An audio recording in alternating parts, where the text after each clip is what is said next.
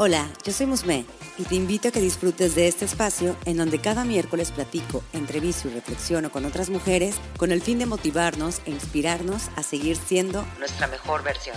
Un podcast dedicado a todas las mujeres que se ríen de la vida y disfrutan de ser ellas mismas. Seguramente te ha pasado que las cosas no salen como uno las planea, pero ¿sabes qué? A mí también. O simplemente crees que no cumples con los estándares que hay afuera, pero déjame te digo que ese es el chiste. Ser únicas. No te claves en ser perfecta. Mejor sé una mujer increíblemente imperfecta. Comenzamos. ¿En qué momento nos perdimos por querer tener el cuerpo perfecto? ¿Qué tanto nos ha hecho creer la sociedad, los medios de comunicación, la publicidad o el marketing sobre cómo debe de ser el cuerpo ideal para encajar y vernos bien? Yo te pregunto, ¿qué es bien? ¿Qué es aceptable? ¿Quién dijo que matarnos de hambre, consumir solo ciertas calorías al día, comer solo media rebanada de jamón a la hora de la cena, nos iban a llevar a la aceptación? Porque déjame decirte que eso es parte de lo que hay detrás de esta búsqueda. Yo me he comprado esas teorías de aceptación y según yo intentaba hacer dietas. Sin embargo, al no hacerlas como debía de ser porque pecaba, pues empezaba mi mente a hacerme sentir culpable por no poder llevar eso al pie de la letra. De hecho, un recuerdo el día en que me sentí tan mal conmigo misma por no entrar en el vestido que iba a usar para la boda de mi mejor amiga. Era madrina, de hecho. Y pues bueno, realmente fue tanta mi vergüenza que me autocastigué intentando no comer y solo tomar eh, batidos. Obviamente mandé todo esto a la fregada en menos de un día y pues ni modo, así tuve que, que disfrutar la boda con un vestido que me apretaba y pues ni modo. En fin, aquí el punto es que debemos meternos esto en la cabeza que es súper importante. No requerimos tener el cuerpo perfecto para ser perfectas y tampoco requerimos sufrir con dietas restrictivas para arriesgar nuestra salud tanto física como mental. Pero bueno, para ampliar más sobre este tema, traigo a una experta en ello. Ella es Gabriela Martelay, dietista, coach e instructora de mindfulness y meditación. Así que desde España me acompaña mi queridísima Gaby. Muchas gracias, Gaby. Nuevamente. gracias a ti. gracias a ti, pues me estoy encantada de estar aquí. Además, creo que el tema que vamos a tratar es un tema muy necesario porque afecta a muchísimas, sobre todo mujeres, pero afecta a muchísimas personas a día de hoy. Sí, esto que te comentaba al principio, precisamente de que conozco gente, digo, yo estuve entre ese grupo, ahorita te puedo decir que a veces sí me entra como que esa ansiedad de decir, ay, no, debería hacer dieta porque tengo, no sé, ya viene Semana Santa, ya viene verano y seguramente no me voy a ver bien y ya sabes, ¿no? Y creo que también esta palabra de dieta restrictiva, o sea, como tal, es muy fuerte, como yo te decía, o sea, realmente es como qué tanto puedes comer, qué tanto no, la culpa se te, o sea, la culpa invade completamente porque son alimentos que no están permitidos, que no te puedes permitir, ni siquiera puedes pensarlo. Sin embargo, eh, sí me gustaría empezar esta, esta conversación definiendo realmente cómo funciona la cultura de las dietas y sobre todo también saber qué tanto nos afecta física y emocionalmente.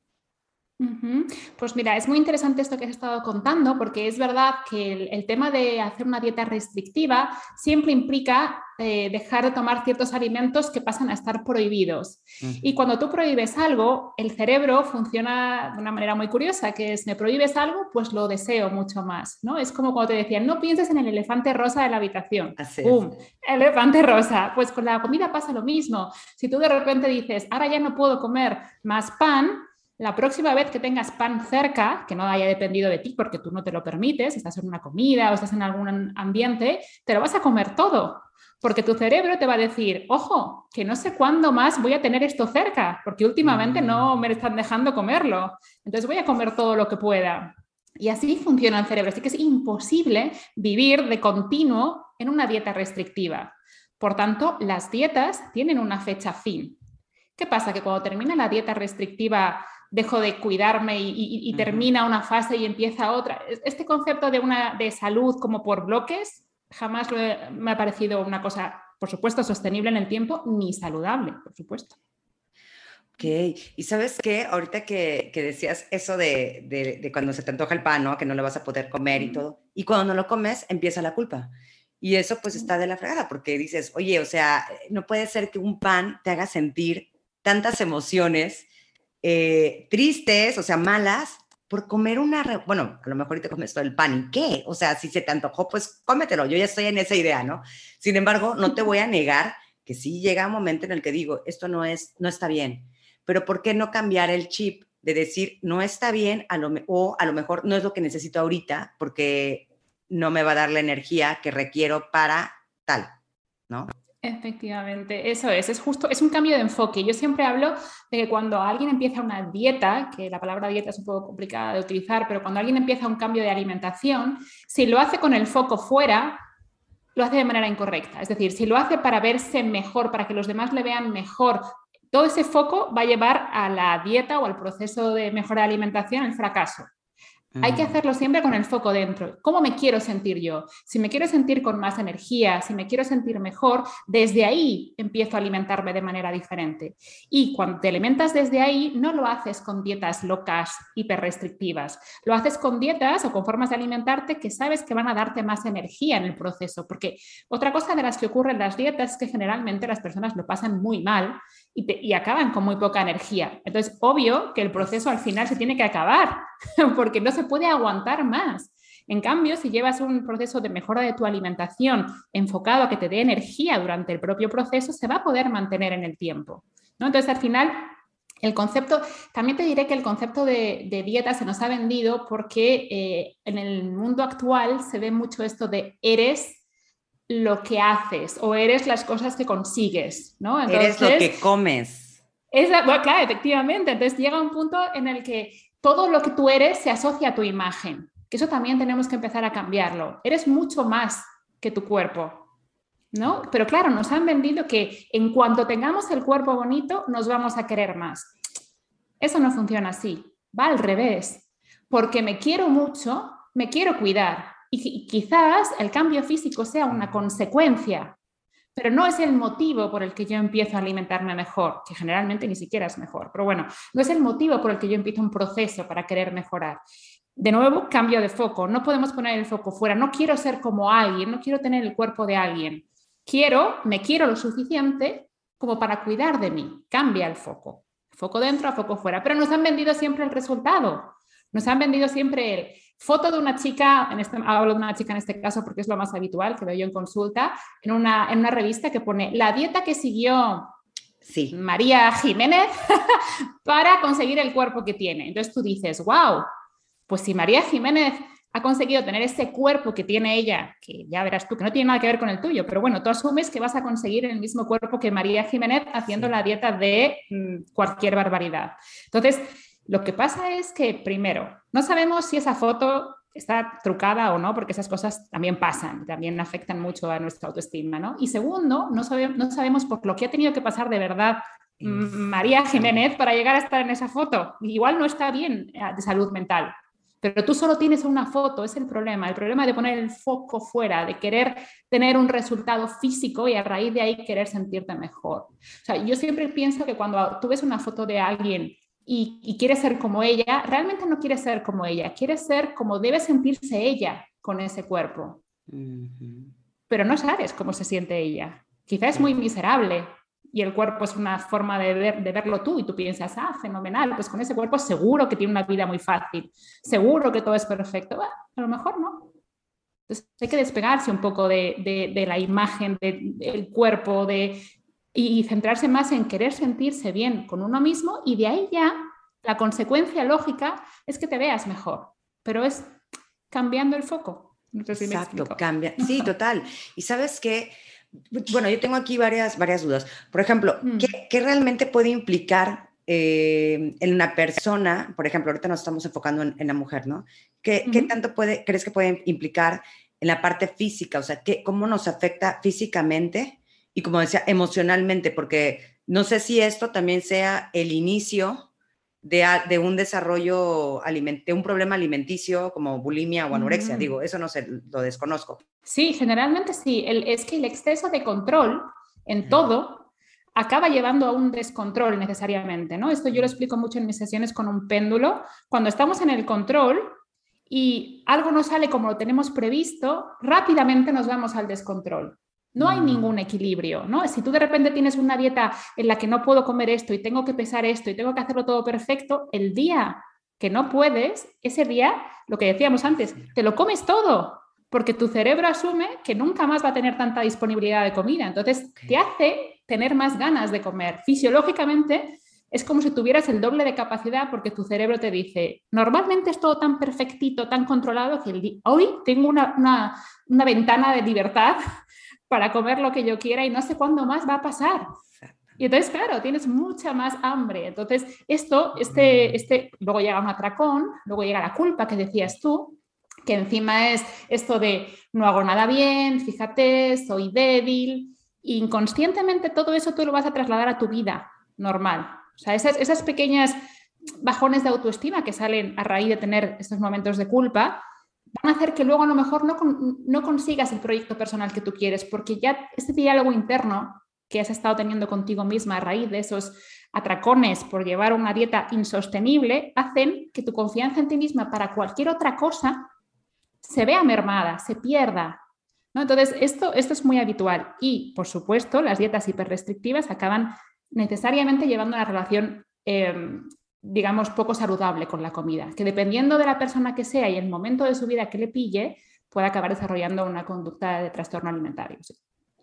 Y es que también lo que viene siendo la culpa, por ejemplo, ahorita que, lo mencionaste, y lo estuve analizando cuando estaba eh, eh, armando la entrevista, la, la, conversación y la introducción, realmente lo que a mí, de manera personal, lo que a mí me afectaba, o sea, al hacer conciencia, era esa culpa. O sea, ¿cómo es posible que puedo tener culpa por comer. O sea, es increíble qué tanto me ha afectado me compré la idea, porque lo hablo de manera personal, pero seguramente vemos muchas que pasamos por lo mismo, me compré la idea de que, digo, o sea, estamos hablando del pan, ¿no? De que el pan, porque a mí me encanta el pan, el pan es malo, me he comprado eso.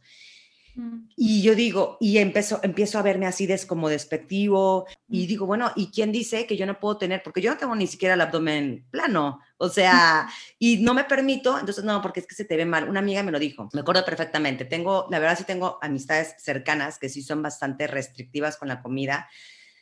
Unas sí llegan a la dieta eh, restrictiva muy, muy cañón. Sin embargo, una me dice, una sí me, sí me señaló, y eso sí no me gustó, y obviamente después hubo una plática de, o sea, respeta, respeta, ¿no? Pero sí fue como el hecho de decir, ¿por qué comes eso? ¿Sabes que eso se te va a ir a las caderas? O sea, cosas así. Y te soy honesta, ya no pude disfrutar lo que estaba comiendo enfrente de ella. O sea, ya para mí es malo comer enfrente de ella porque ella sí es muy, o sea, ella sí se restringe muchísimo con la comida. Y eso, pues a mí la verdad, pues, no va conmigo, ¿no? Y también a ella, ¿qué, qué, qué pensamientos para mí son muy bajos? Como para decir, ¿cómo me puedes comparar o cómo me puedes decir esto? Con, o sea, ¿crees que a mí me importa? Pues la verdad, ahorita ya no tanto. ya estoy trabajando, pero no tanto, la verdad. Claro, claro. Bueno, es que eso suena a un mensaje que ella también ha comprado. Es una como típica frase que, le han dicho a ella también, ¿no? Que ella la está trasladando porque como tú dices, la ha comprado, ¿no? Ella ha debido de ver en muchas revistas, como muchas mujeres hemos visto en muchas revistas, hace esto para tener el diente plano y el diente plano es lo mejor y si no lo tienes no es, no es, saludable. Ojo, porque es que el concepto de salud es mucho más amplio de cómo nos lo han vendido. O sea, salud no es estar delgada. De hecho, muchas veces tu propio cuerpo pierde peso cuando no estás en un momento de salud, ¿no? en momentos de, enfermedad o complicados para tu cuerpo, el cuerpo adelgaza. O sea, generalmente estar muy delgado no tiene por qué ser un sinónimo de saludable y en muchos casos no lo es. Pero es que el concepto de salud nos lo han vendido como estar delgado.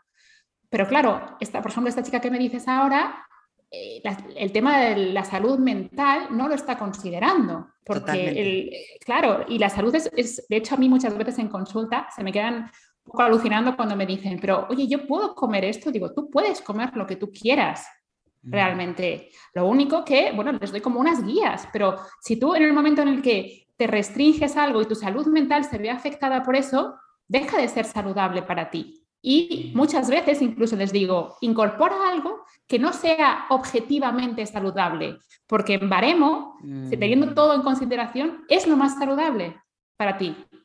Porque si tú te estás restringiendo siempre el pan y nunca comes pan, eh, llevas un nivel de estrés bastante considerable cuando, por evitar el pan, ¿no? Por ejemplo, aquí en España el pan es súper habitual en las comidas y evitar el pan, si tienes cierta vida social, se vuelve un proceso muy complicado, ¿no? Entonces, si a veces yo les digo, incluye el pan en esas salidas, disfruta esa salida, porque si no, seguramente lo que estemos consiguiendo es que el pan pase a estar prohibido y que el día que lo tengas delante te comas 100 barras. Entonces, si para que tu salud en general, tu salud como concepto global sea completa, tienes que incluir el pan de vez en cuando. Porque si no, vamos a encadenar ese proceso que decíamos de me restrinjo, luego me doy un atracón, luego tengo culpa y todo este proceso de sentimiento de culpa y atracón y de falta de seguridad en una misma no es salud.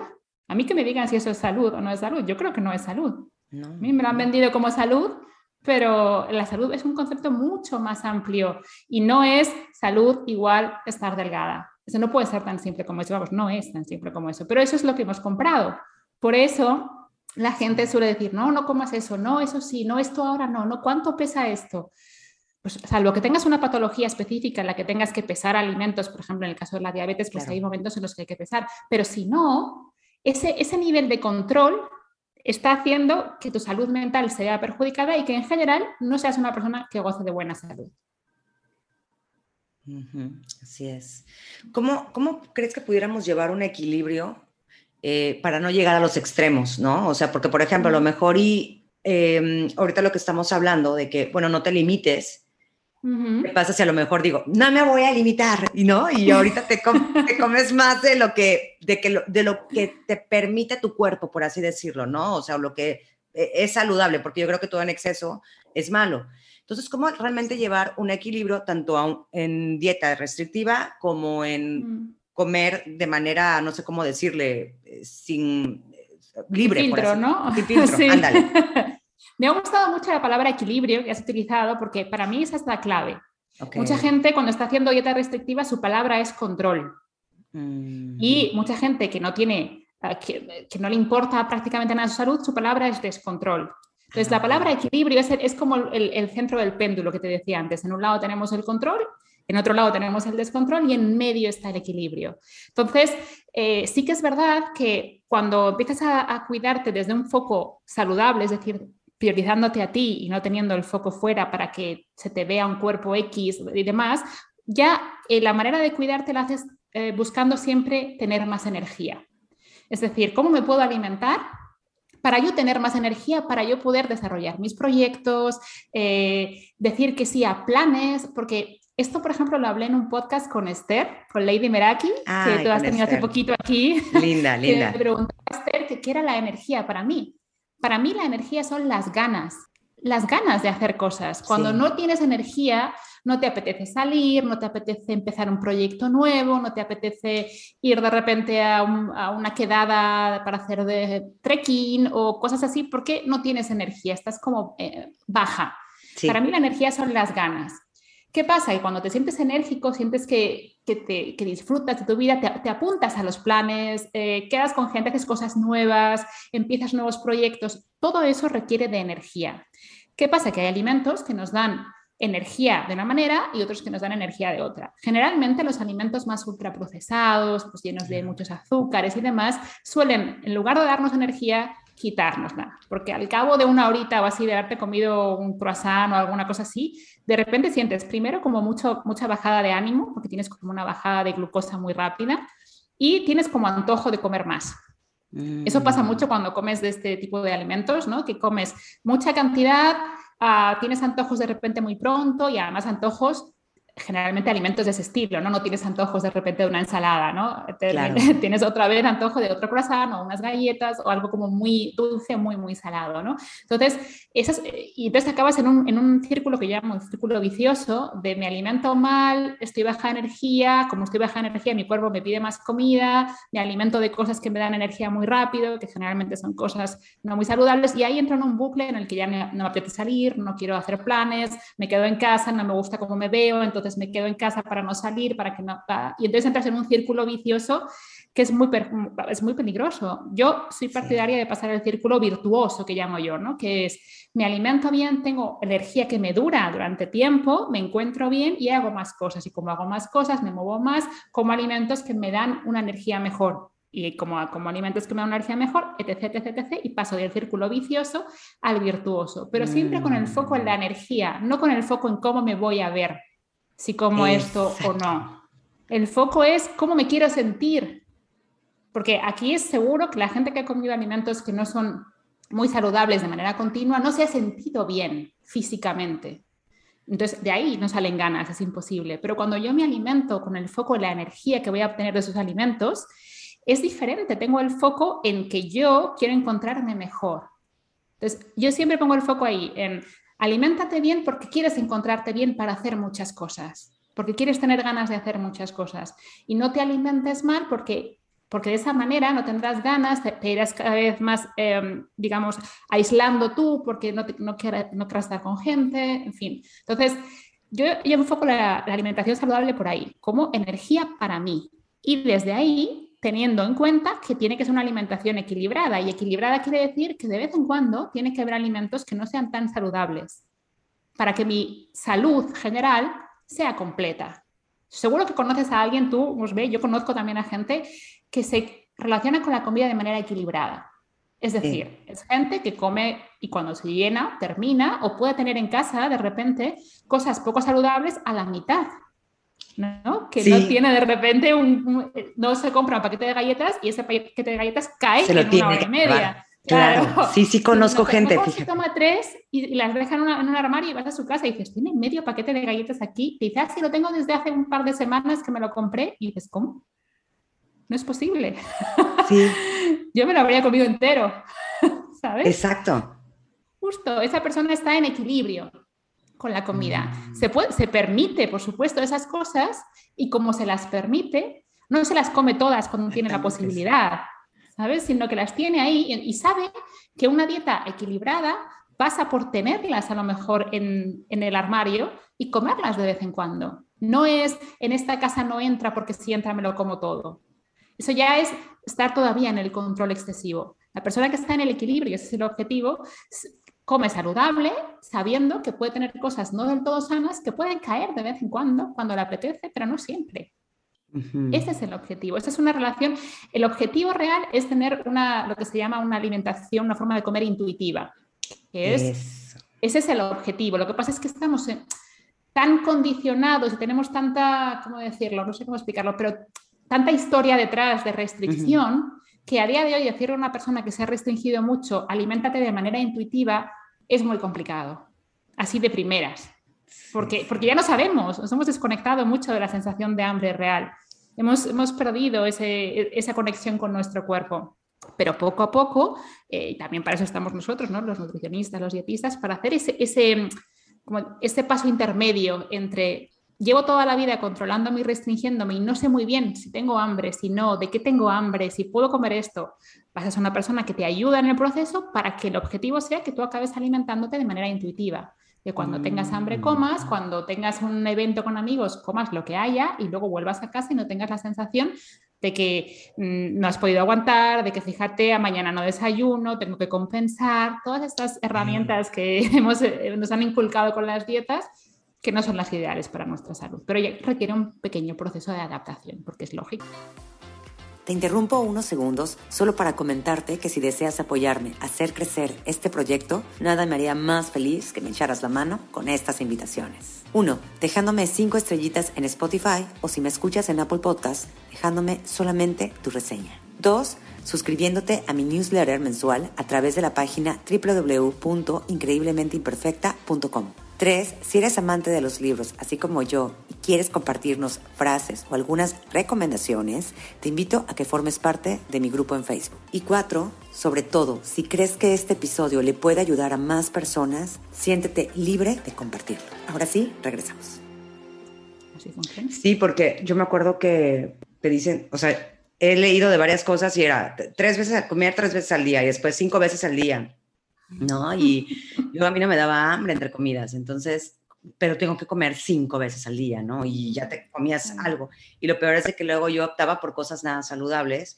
Por ejemplo, ahorita que pusiste el ejemplo de una persona de que si conozco a alguien, sí conozco, tengo una amiga que sí se puede comprar un paquete de galletas y comerse una y y después luego se le olvida y luego si se le antoja se come otra. y yo no, o sea, entonces ahí, por ejemplo, ¿cómo crees que pudiera ser, o sea, ya hablando de, de este tema que sacaste, digo, me da curiosidad, ¿cómo sería un proceso, digo, de manera mm, resumida, porque yo sé que lleva detrás, eh, eh, ahora sí que varias citas con, con nutricionista, con dietista, pero de manera resumida, ¿cómo es ese proceso para llevar a la persona de la mano a, a, a tener una alimentación intuitiva, intuitiva?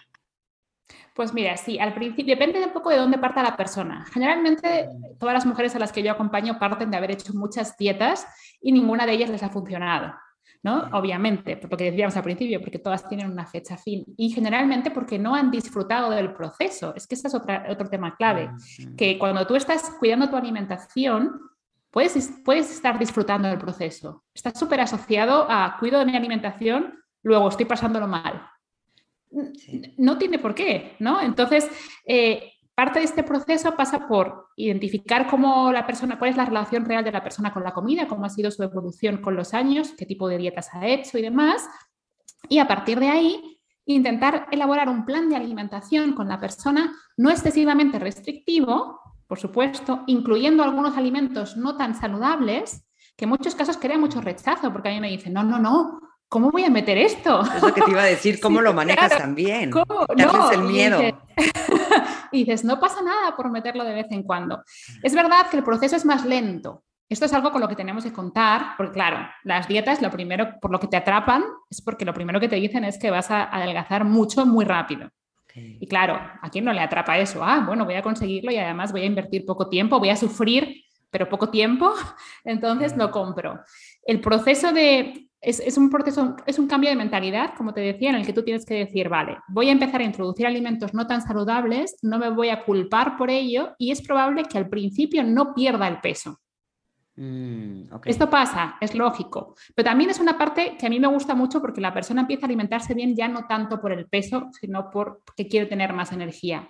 Y generalmente se van, se van incluyendo de vez en cuando alimentos no tan saludables para mantener una, digamos, una un proceso que no les parezca una pesadilla, sino que sea un proceso que no les cueste demasiado. ¿Qué pasa? Que cuando pasan tres o cuatro semanas, generalmente han perdido peso y no se han dado cuenta y ni siquiera se han fijado. Mm. Que esa es la parte bonita, que es el, me siento muy bien, he empezado a hacer ejercicio, he empezado a hacer cosas, tal, y de repente un día me dicen, oye, ¿qué ha adelgazado dos kilos? Digo, dale, ese, ese es el objetivo. No es quiero adelgazar dos kilos y por eso hago esto. No, es hago esto porque me quiero y quiero tener suficiente energía y la consecuencia es que he perdido dos kilos, pero podía haber perdido uno o ninguno no pasaba nada porque yo me encuentro mejor, porque tengo una mejor energía a raíz de estos alimentos, tengo una mejor salud mental, vuelvo a ver a mis amigos y puedo tener con ellos comidas sin preocuparme de que me estoy saltando algo, ¿no?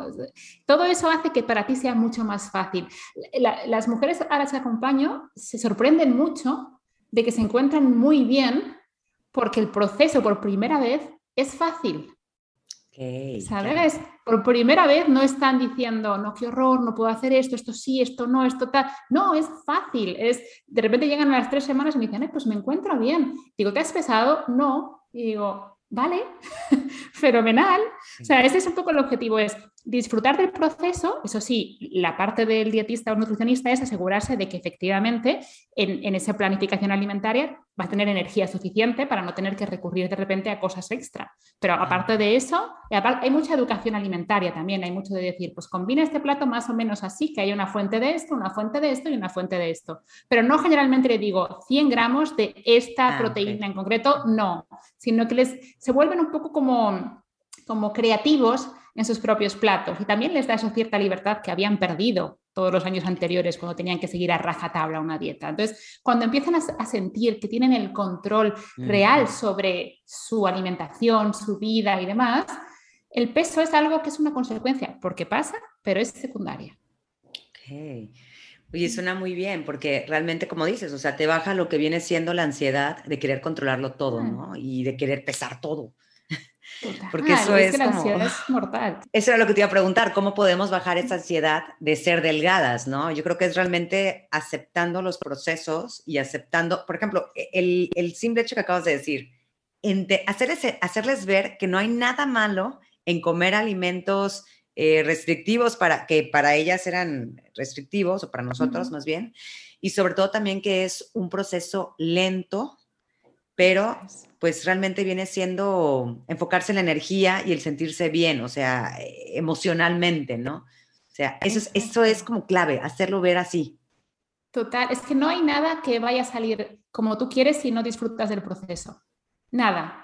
Esto pasa también con el ejercicio, por ejemplo. Muchas de las mujeres que acompaño también, cuando empiezan a sentirse mejor, empiezan a hacer ejercicio. Pero también tienen la idea equivocada de que el ejercicio que tienen que hacer tiene que ser el más duro y, levantar el máximo peso y, convertirse prácticamente en profesionales de la alterofilia.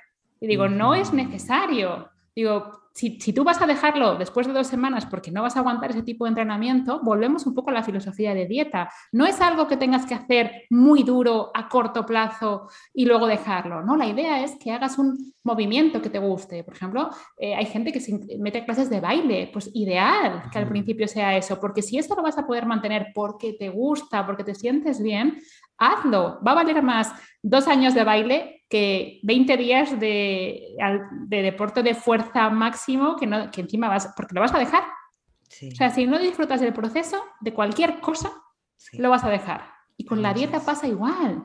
Entonces, esa ansiedad que decimos que tenemos por estar delgadas pasa también por un cambio de mentalidad. Por eso yo soy coach y, el tema del coaching lo aplico mucho al tema de la alimentación, porque hay que hacer primero un cambio de mentalidad. Tienes que saber que eres mucho más que tu aspecto físico. Mucho más. Tu aspecto físico te acompaña, pero eres mucho más, porque si tú delegas tu responsabilidad en algo que no siempre depende el 100% de las veces de ti, porque cada uno tenemos un metabolismo diferente, porque cada uno tenemos una forma de cuerpo diferente, si descargas tu responsabilidad en eso, nunca vas a sentirte suficientemente libre ni suficientemente bien, porque dependes de eso a tu estado de ánimo. Si de repente has cogido más kilos, de repente eres más introvertida. ¿Por qué? No tendría que ser así. Tú, tú eres como eres y el cuerpo va cambiando, porque esto también pasa con la edad. Yo también tengo mujeres que más avanzadas en edad, que por supuesto sus cuerpos no pueden ser como eran antes. Y hay una parte de aceptación y de decir, mi cuerpo ha cambiado, no pasa nada, pero yo sigo siendo la misma, la esencia es la misma. No puedes descargar la responsabilidad de quién eres en tu físico. Porque como vaya peor por cualquier cosa, pues, pues, yo qué sé, pues porque envejeces y no te ves igual de bien, porque hay gente que tiene a lo mejor algún accidente, no sé, si, si, si hay un cambio de tu cuerpo que no te gusta, si descargas toda tu responsabilidad en ello, de repente desapareces. Sí. Tú eres mucho más que tu cuerpo, pero nos han vendido que tú eres lo que consigues. que si tú tienes un cuerpo bueno, bonito, bonito en función de los estándares de la sociedad actual, que también van cambiando, que esa es otra, que cada vez te tienes que amoldar un cuerpo bonito según la década en la que estés, pero bueno, em, si tienes un cuerpo bonito es vales más. Pues no, las personas valen lo que valen independientemente del cuerpo que tengan. Y eso lo tenemos que creer de verdad nosotras. Y hasta que no nos lo creamos, no empezaremos a cuidarnos de una manera por nosotras y para nosotras y no para los demás, que es como lo estamos haciendo. Sí es, ya lo dijiste.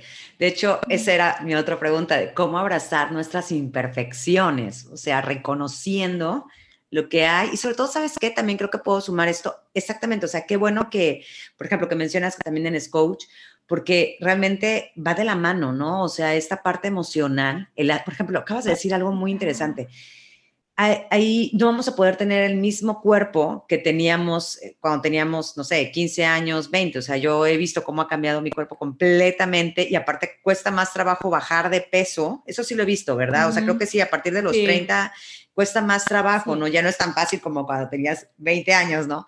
Y la verdad, luego llega a ser como a mí sí me ha llegado a afectar emocionalmente decir, oye, pero ¿por qué no pasa esto rápido? ¿No? Lo queremos todo rápido. O ¿por qué no tengo lo que tenía antes? Y pues ni modo, o sea, son cosas, son procesos que debemos adaptarnos y entender que esto pasa sin necesidad de culparnos o autocastigarnos, como por ejemplo la comida. Y qué bueno que tú, que tú mezclas estas dos, eh, no sé cómo podrá decir, áreas, eh, por mm, así decirlo, profesiones, pues para acompañar, un acompañamiento integral para la, para la paciente, en este caso para la mujer, pues para hacer también ver esto, ¿no? Que es, que es normal y que no necesitamos ser perfectas para encajar. Absolutamente, absolutamente. Es que yo creo que al final tenemos que hacer mucha reeducación porque hay mucha gente fuera interesada en que tú no te quieras a ti misma. Porque si tú te quieres a ti misma, no eres tan rentable. No necesitas comprarte algo para arreglar algo. Claro, entonces si tú de repente no te gustan tus piernas, dices, uy, me voy a comprar la crema para las piernas. Si no me gusta mi pelo, uy, me voy a comprar el champú de pelo a brillo porque mi pelo no es bonito. Entonces, claro, imagínate si te gustaras a ti como eres, eres muy poco rentable. No compras nada, no necesitas nada, no tienes que arreglarte. Pero claro, entonces, claro, hay mucha gente interesada en que tú no te quieras a ti misma. A día de hoy tener una autoestima alta es súper difícil, porque hay mucha, mucha parte del mundo interesada en que no la tengas. Porque si la tienes, empiezas a cuestionarte cosas, empiezas a decir, uy, quizá esto no me hace falta, uy, quizá, uy, estoy bien como estoy, no me hace falta comprar nada, uy. Entonces, hay mucha gente que está interesada, pero tenemos muchos años de ese mensaje. De hecho, si pasa que si tú ves una foto tuya de hace tiempo, te ves preciosa y te reconoces a ti misma ese día pensando que no estabas bien en esa foto cuando te la hicieron. Sí. ¿Verdad? Tú dices, jo, mira qué guapa estoy y me acuerdo perfectamente de cuando me hicieron esta foto, yo pensé, uff, verás la foto, qué horror.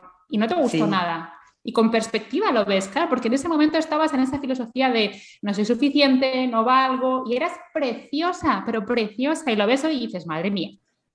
Y esto es, es perspectiva, ni más ni menos. Entonces, es un cambio mental que hay que hacer para desde, desde arriba decir, madre mía, ¿cómo he podido yo restringirme de esta manera? Eh, dejar todo mi valor en mi cuerpo. Pero es perspectiva. Entonces, esta perspectiva se logra trabajando cada uno su propia autoestima, eh, sus propios procesos, el para qué te quieres cuidar. Cada persona se, cuida para una cosa diferente, pues encontrar tu motivación personal. O sea, es todo tan, tan individual que el tema de que haya una dieta para mucha gente no tiene ningún sentido. Es que no, no, no puede ser. Así es. Gaby, antes de pasar a la última sección, me gustaría como, no sé, dar un mensaje o una conclusión acerca de, este tema para, para cerrarlo. ¿no? ¿Qué, crees que pudiera hacer?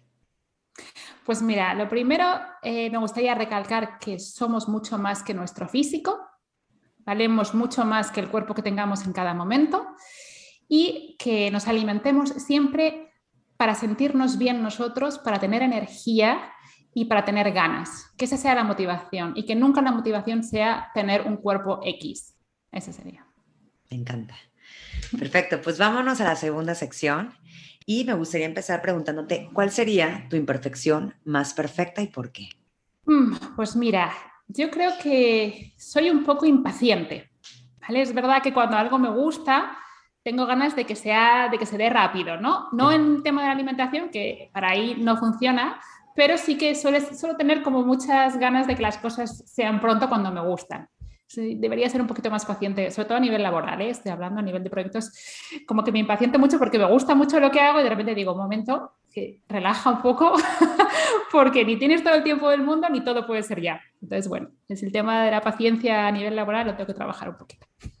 Sin embargo, te ha dado buenos resultados, de cierta forma, me imagino. Sí, eso sí, eso sí, pero uh, siendo más paciente quizás, quizás mejor también para mí. Sí, sí, entiendo, ese punto, porque yo también soy así. ¿eh? ¿Qué frase es la que te empodera en tus momentos más vulnerables?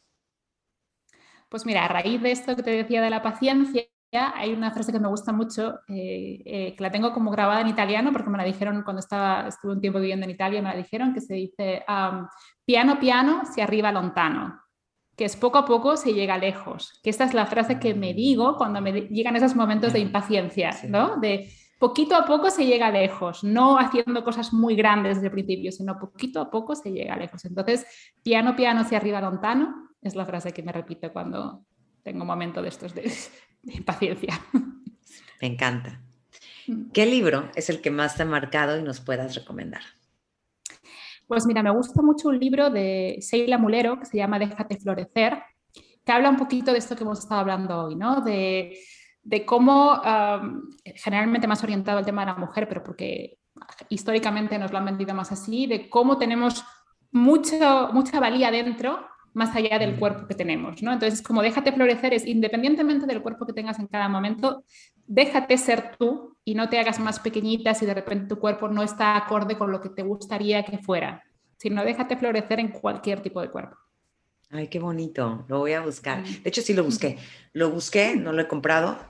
sí, sí me, me gustaría, de hecho, ponerlo en el club de libro que, que estoy empezando a hacer en, en, Increíblemente Imperfecta. Creo que sería una muy, muy buena propuesta.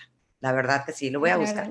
Vamos a proponer. Es un libro muy bonito y luego Sheila también hace una labor en, en Instagram muy bonita también de ella es psicóloga de tema de nutrición porque ella tuvo un TCA y bueno, pues ah, lo, lo la conducta alimentaria, entonces bueno, habla bastante de eso, así que lo recomiendo también. Muchas gracias por proponerlo. Y ya nada más por último, ¿dónde podemos encontrarte, Gaby? Pues mira, eh, en Instagram, que soy Gabriela Martialay Coach, ahí tengo muchas publicaciones y, subo bastante información. Y luego tengo mi, web, que es eh, que el método Namaste lo que engloba es un poco lo que hemos estado hablando, todo esto de tema de coaching, más alimentación, más un poquito de mindfulness y meditación que también meto, eh, porque considero que el tema de la gestión del estrés también generalmente puede ser muy boicoteador cuando hacemos procesos de cambio y bueno, también lo trato un poquito ahí, así que en mi web también hay mucha información al respecto. Muchísimas gracias. Perfecto, muchísimas gracias. A ti, Musme, encantada. Te invito a que me des seguir en Spotify para que no te pierdas cada miércoles nuevos episodios. Recuerda que me puedes encontrar en Instagram como arroba increíblemente-imperfecta y si deseas puedes enviarme un DM. Me encantaría saber qué te parece el podcast, qué temas te gustaría que abordara y sobre todo saber de ti.